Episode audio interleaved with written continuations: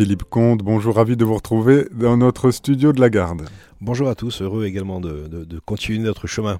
Vers le Concile de Trente, mais au travers de l'A35, m'avez-vous dit Voilà, tout à fait. L'A35 est un peu, on va dire, la répétition générale avant le Grand Concile de Trente.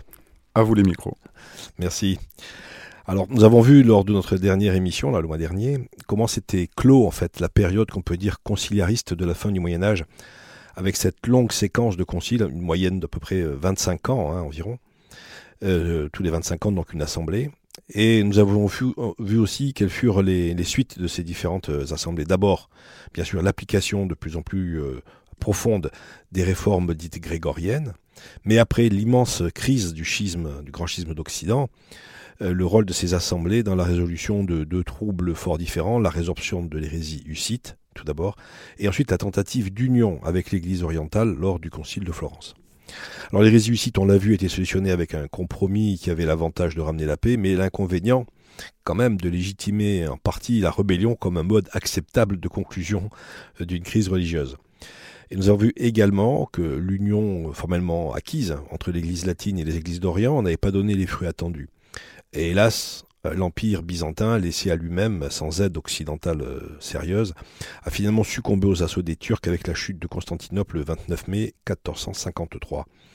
Et désormais, ces vieilles terres chrétiennes, hein, où notre, religion est née, resteront soumises à l'Empire ottoman et des communautés millénaires ne cesseront de s'affaiblir pour quasiment disparaître au, cours du XXe siècle.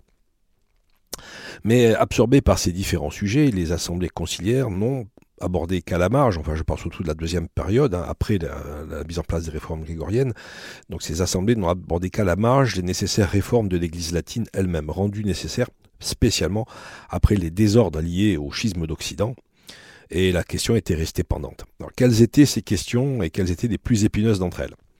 Bah, Tout d'abord, il faut dire que l'image de l'Église du XVIe siècle, du moins à celle qui nous a été transmise par les textes de l'époque, hein, qui, qui n'est guère brillante.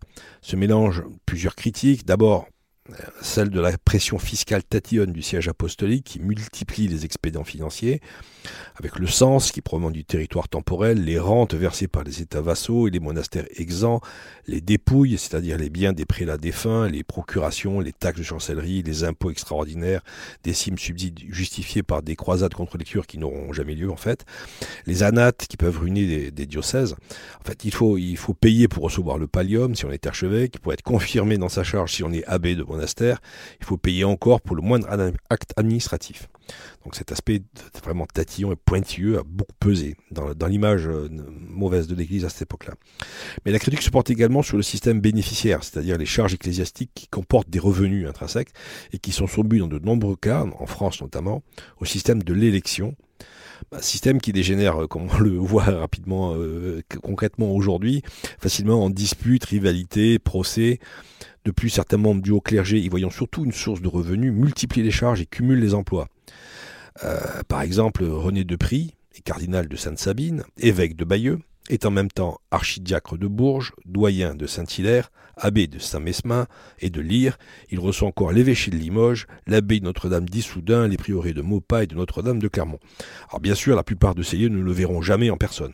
Dans ces circonstances, euh, ces princes ecclésiastiques désignent des desservants qui assurent le travail à leur place pour une maigre rétribution, D'où la tendance pour euh, ces, desservants de tomber dans la simonie en exploitant leur tour, leur troupeau, en faisant payer les sacrements, taxant la confession et les services religieux. Alors les, mœurs du bas clergé provoquent les mêmes réactions de, rejet, concubinage et simonie sont redevenues monnaie courante. On considère à cette époque-là qu'entre un tiers et un quart des prêtres sont concubinaires. De plus, le niveau de formation est rudimentaire. Les séminaires n'existent pas encore. Ce sera une des grandes réformes du Concile de Trente que nous verrons la prochaine fois. La plupart des futurs clercs sont plus ou moins formés directement par le curé de leur paroisse. Même les monastères n'échappent pas à la crise.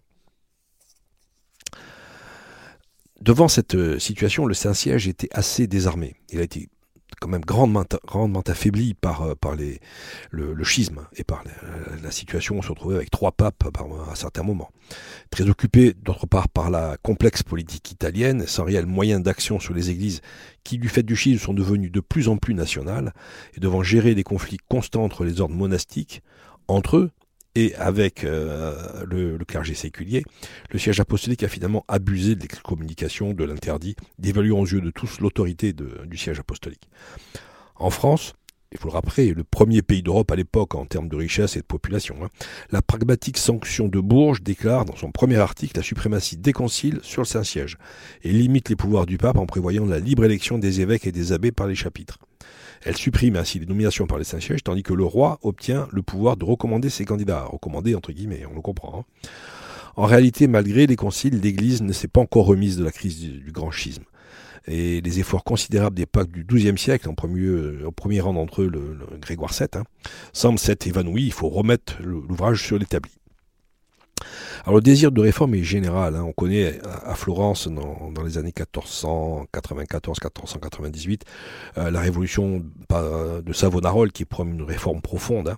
Et à Rome même, des hommes comme Bessarion, euh, Capranica et Nicolas de Cuse ont apporté réflexion, principes et de programme les ordres religieux, les ordres religieux ont commencé pour certains d'entre eux à se réformer. Les bénédictins d'Italie, la congrégation de Sainte-Justine autour de Ludovico Barbeau, les clunisiens avec leur abbé Jean de Bourbon, les célestins, les camadules, comme les frères mineurs avec Bernardin de Sienne et Jean de Capistran, progressent vers la voie d'une réforme.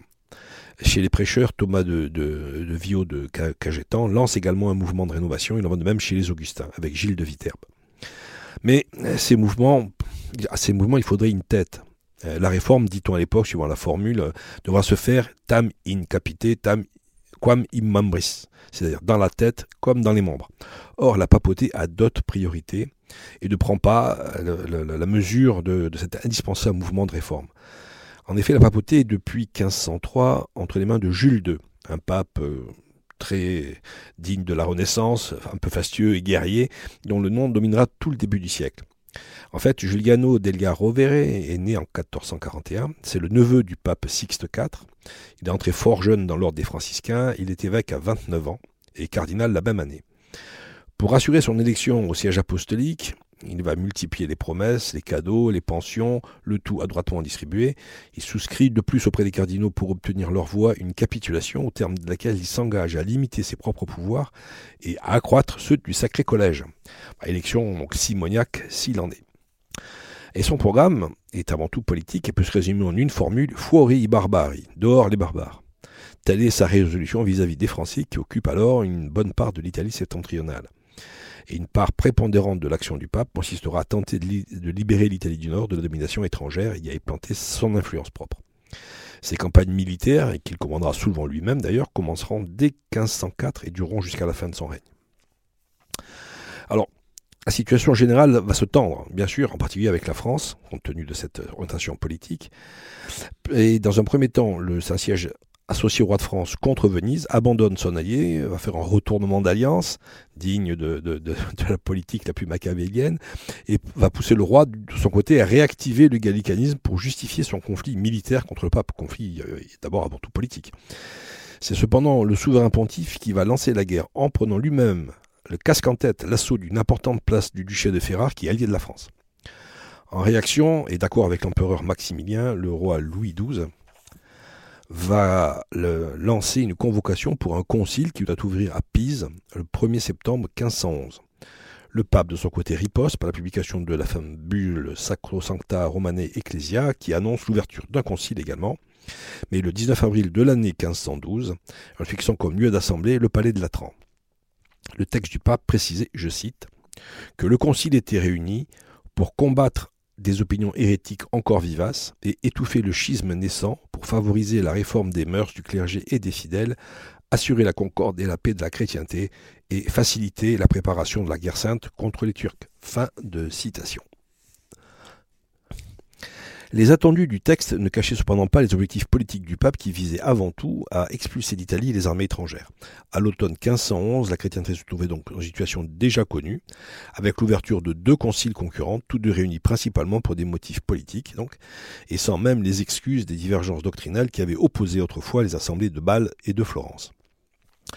Bah, si le concile de Pise tourna presque exclusivement sur la question maintes fois remâchée de la primauté du concile sur le pape, le concile de Latran, de son côté, provoqua la publication d'un réel plan de réforme, en titre de projet, en particulier deux patriciens de Venise, rentrés euh, récemment dans l'ordre des, Camaldules, Tommaso Giustiniani et Vincenzo Quirini, communiquèrent un plan de réforme radical et annonciateur, dont de nombreuses mesures seront reprises lors du concile suivant à Trente.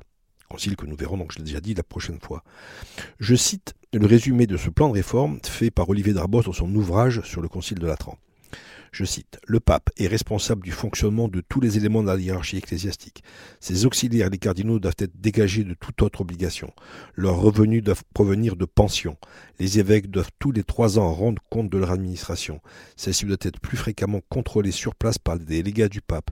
Ils devront attacher une importance particulière à ce que les ordres ne soient conférés qu'à des candidats d'une moralité certaine et dûment préparée. La Bible doit être traduite pour les laïcs en langue vulgaire.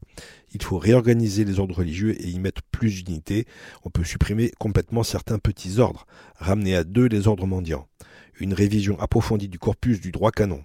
Une liturgie unifiée. En fait, donc, une réforme vraiment profonde, euh, sans moins de concessions par ailleurs à la, théorie conciliaire, puisque encore une fois c'est le pape qui est vraiment placé par eux à la tête de ces mouvements de réforme et de contrôle. Mais ce plan lucide allait se heurter au manque de volonté réellement réformatrice du pape et du concile. Il demeura pratiquement lettre morte. Euh, le déroulement du cinquième concile du Latran comportait en fait va comporter deux parties vraiment distinctes. La première correspond à la fin du pontificat de Jules II, essentiellement consacré à la lutte contre le concile de Pise, et surtout un caractère politique. Mais c'est dans sa seconde partie, après l'avènement de Léon X, que l'Assemblée va vraiment traiter des problèmes de réforme de l'Église, pour laquelle il était censé être réuni.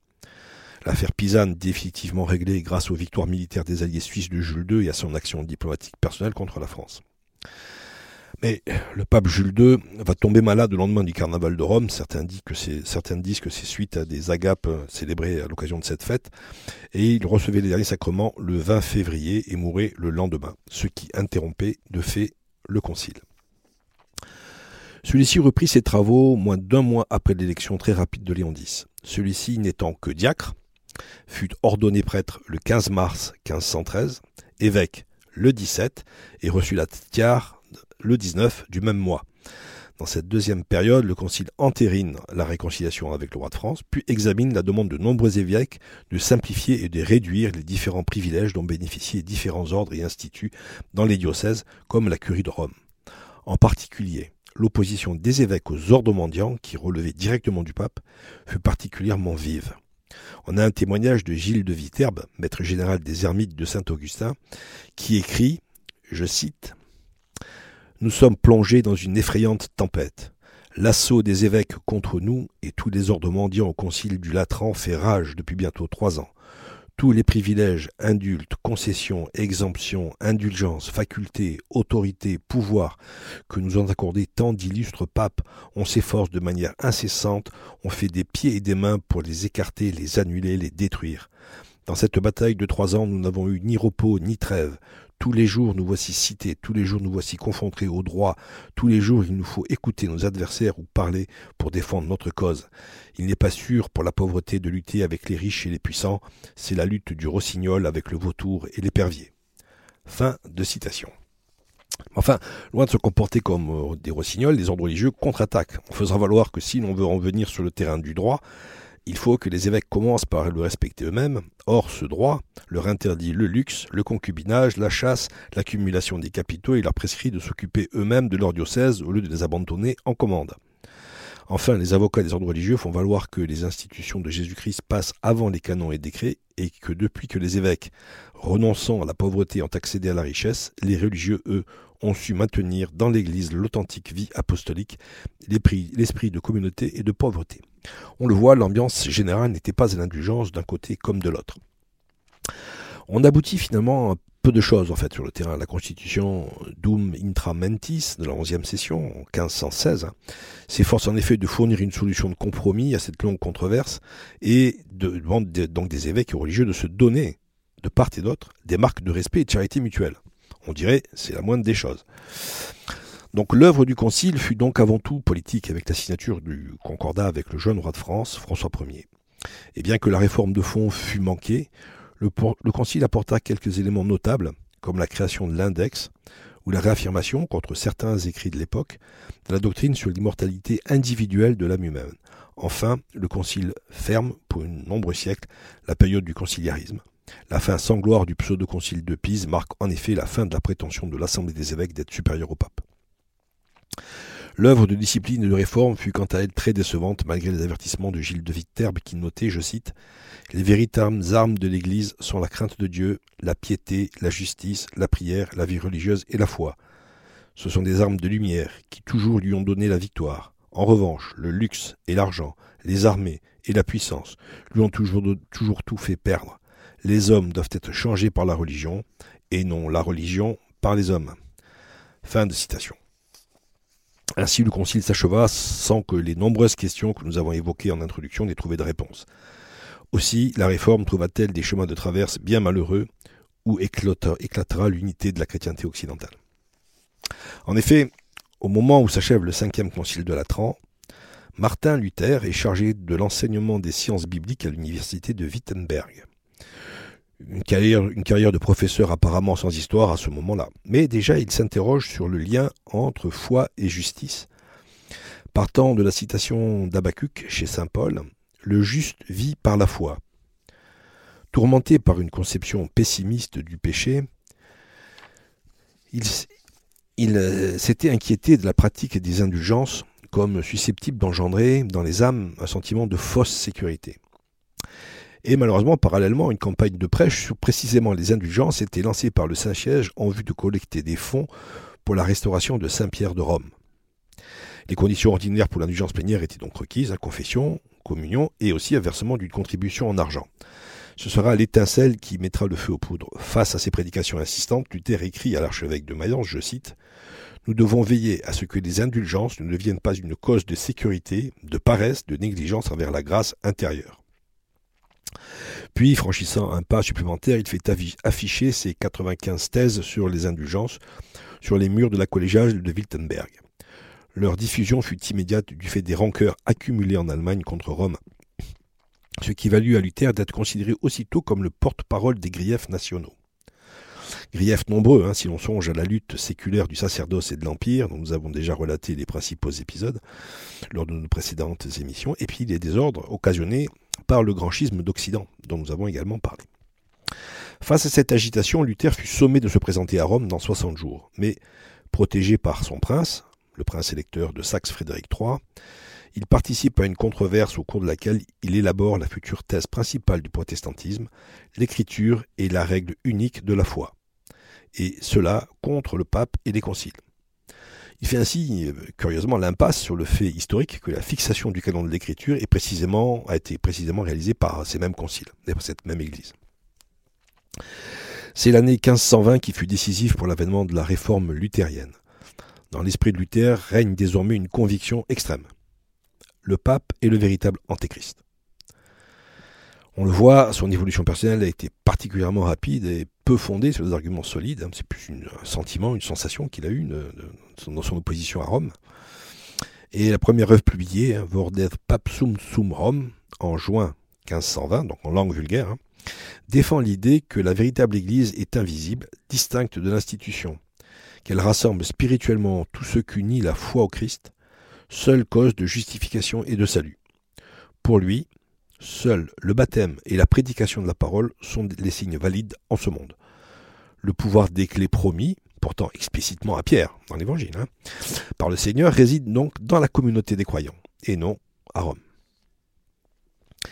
C'est en août 1520 que parut son autre traité, alors vous excuserez mon accent allemand, hein, Christlichen Adel Deutscher l'un de ses écrits les plus célèbres et les plus importants, dans lequel il propose à la noblesse allemande de renverser une triple muraille, dont se sont entourés les romanistes. Ces, murailles sont les suivantes. La distinction entre les ecclésiastiques et les laïcs, le droit du pape à interpréter seul l'écriture, le droit du pape de convoquer seul les conciles. Suit un programme de réforme en 27 points où l'assimilation du pape à l'antéchrist est maintenant courante. Les trois murailles détruites, il faudrait en conclure au sacerdoce universel des chrétiens. Luther, cohérent avec ses premières positions et ses premiers soutiens, en appelle ouvertement au pouvoir laïque pour s'opposer à Rome. Les princes allemands n'en espéraient pas tant. Une formule tirée de ces écrits donne la pleine mesure de la rupture avec toute la tradition telle qu'elle ressort de l'enseignement des pères de l'Église et des conciles. Je cite donc Luther. Il est clair que, pour l'homme chrétien, sa foi suffit à tout, et qu'il n'a pas besoin des œuvres pour être justifié. Or, s'il n'a pas besoin des œuvres, la loi non plus n'est pas nécessaire. Il n'est pas inutile de mettre en regard cette étrange affirmation hein, donc de, Luther, avec un extrait connu de la lettre de Saint Jacques, hein, je cite, hein, cette fois-ci donc la, la lettre de Saint Jacques. Mes frères, si quelqu'un prétend avoir la foi sans mettre, la mettre en œuvre, à quoi cela sert-il? Sa foi peut-elle le sauver? Supposons qu'un frère ou une sœur n'ait pas le droit de, pas de quoi s'habiller, ni de quoi manger tous les jours. Si l'un de vous leur dit Allez en paix, mettez-vous au chaud et mangez à votre faim sans leur donner le nécessaire, à quoi cela sert-il? Ainsi donc, la foi, si elle n'est pas mise en œuvre, est bel et bien morte. En revanche, on va dire Toi, tu as la foi, moi j'ai les œuvres. Montre-moi donc ta foi sans les œuvres. Moi, c'est par mes œuvres que je te montrerai la foi. On voit la distance entre les deux textes. Alors sans surprise, la, bulle exurgée dominée condamne les 41 des propositions de Luther. Celui-ci répond par un autre écrit violent contre, je cite, l'exécrable bulle de l'Antéchrist. Donc faisant référence à la bulle du pape. La réponse de Rome fut l'excommunication d'hérétiques le 3 janvier 1521. Et alors, la confrontation va basculer sur le plan purement politique. En effet, la réforme luthérienne va progresser grâce à l'appui des princes, des villes et des milieux économiques qui s'ouvrirent progressivement à son message. L'action schismatique de Luther fut favorisée par l'apathie des évêques, hein, qui ne voyaient pas trop les, risques, ou même l'incertitude à Rome, qui, avait mal analysé la portée de ce mouvement de réforme. Le soutien avait sa source d'abord dans l'hostilité anti-romaine du nouveau sentiment national allemand, et également dans les avantages politiques et économiques qu'entrevoyaient les princes et les villes commerçantes. Une ligue des princes luthériens commence alors à se former. Et on a un exemple assez euh, archétypique de, cette, de, de, de, ce lien entre le politique, l'économique, etc. et le sentiment national. Hein. C'est euh, la, la, conversion euh, d'Albert de Brandebourg, qui à ce moment-là est grand maître de l'ordre teutonique. Et la sécularisation de l'ordre va lui donner, en, cette fois-ci directement à titre personnel, le duché de Prusse, et donc une indépendance par rapport à l'empereur, et c'était donc l'amorce de l'État militariste prussien qui va être à l'origine de nombreuses guerres européennes euh, dans la suite de l'histoire. Donc lui, on voit bien quel avantage il a, eu à, basculer dans le luthérianisme en se détachant de Rome et en sécularisant son ordre. En 1526, Luther organisa une visite des églises pour la réglementation du culte et de la vie paroissiale et de l'activité scolaire dans tout le duché de Saxe. On a vu, hein, c'est le, prince électeur de Saxe qui était son plus ferme soutien dès l'origine. Et c'est sur ce modèle de l'électorat de Saxe que s'étendra au fur et à mesure des progrès du schisme et de l'hérésie par l'organisation territoriale des églises sous la souveraineté directe des princes, véritable retour en fait au césaropapisme. Mais très rapidement, hors d'Allemagne, le mouvement de réforme va se répandre et se subdiviser avec de multiples sensibilités, des, multiples théologies, multiples théories de sacrements, multiples avis sur l'Eucharistie et sur le salut. on a Melanchthon, très proche de Luther, mais aussi Zwingli, Calvin et finalement même Henri VIII d'Angleterre, qui pour des raisons que l'on connaît, va également basculer dans le, schisme. Ce sont en effet ces, ces figures dominantes, mais le désordre en fait va régner dans toute l'Europe pendant plusieurs dizaines d'années.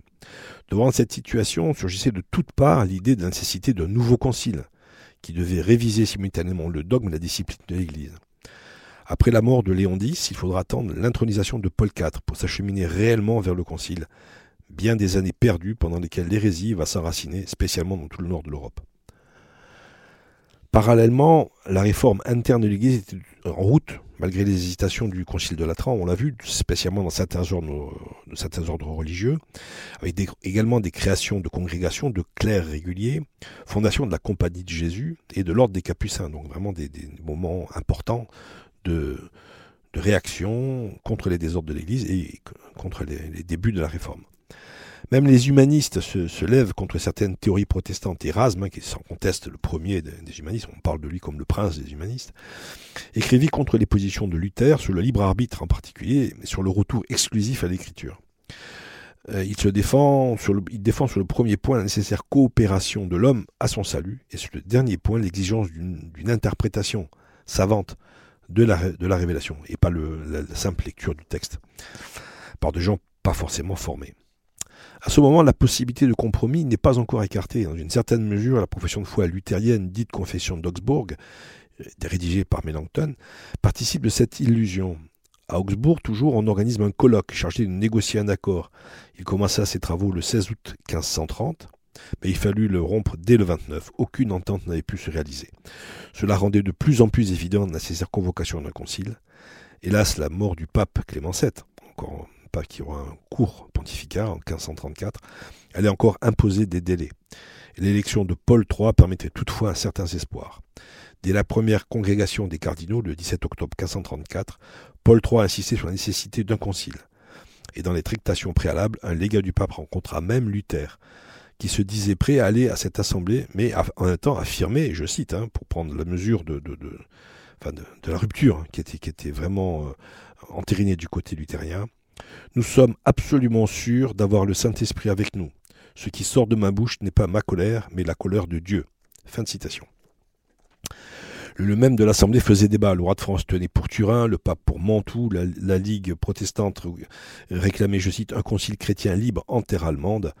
Le concile général fut finalement convoqué à Mantoue pour le 23 mai 1537. Mais la reprise de la guerre entre Charles Quint et François Ier retarda encore les choses. Neuf ans vont encore s'écouler avant l'ouverture du concile. Et celui-ci n'aura pas lieu à Mantoue, mais à Trente, ville à la fois allemande et italienne, donc toujours ce souci du compromis. Assemblée dont nous verrons en fait le déroulement et les conséquences. Chers auditeurs, c'était notre émission Histoire et enjeux des conciles avec Philippe Comte. Vous pouvez retrouver cette émission podcast sur notre site internet radiomaria.fr.